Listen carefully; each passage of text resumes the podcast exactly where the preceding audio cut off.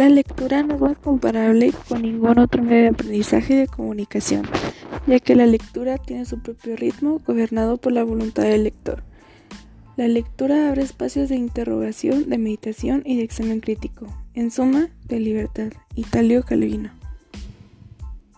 Cuando somos pequeños nos enseñan a leer para aprovechar la lectura y adquirir nuevos conocimientos pero también es para transformar la lectura y que ésta ascender en las aulas y llevarlo como nuestro estilo de vida.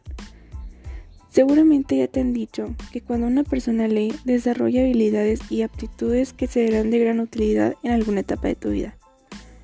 Pero, ¿cuáles son estas habilidades que desarrollamos? A continuación te las mencionaré. Nos ayuda a comprender y a saber escribir y entender el significado del mensaje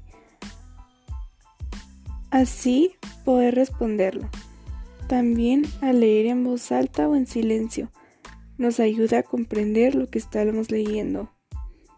Además nos ayuda a expresarnos de manera oral o escrita, ya que las ideas, emociones y la creatividad fluyen de manera libre y espontánea. ¿Por qué te digo esto?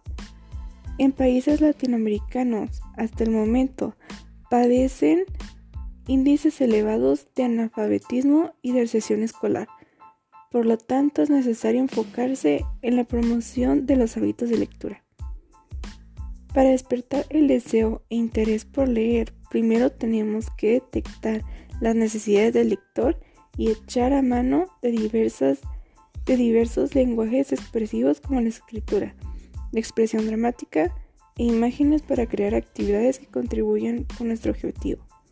Esto requiere de mucha paciencia y de mucha imaginación, pero sobre todo hay que poner en juego un mensaje, compartirlo, pero además disfrutar el hábito de la lectura.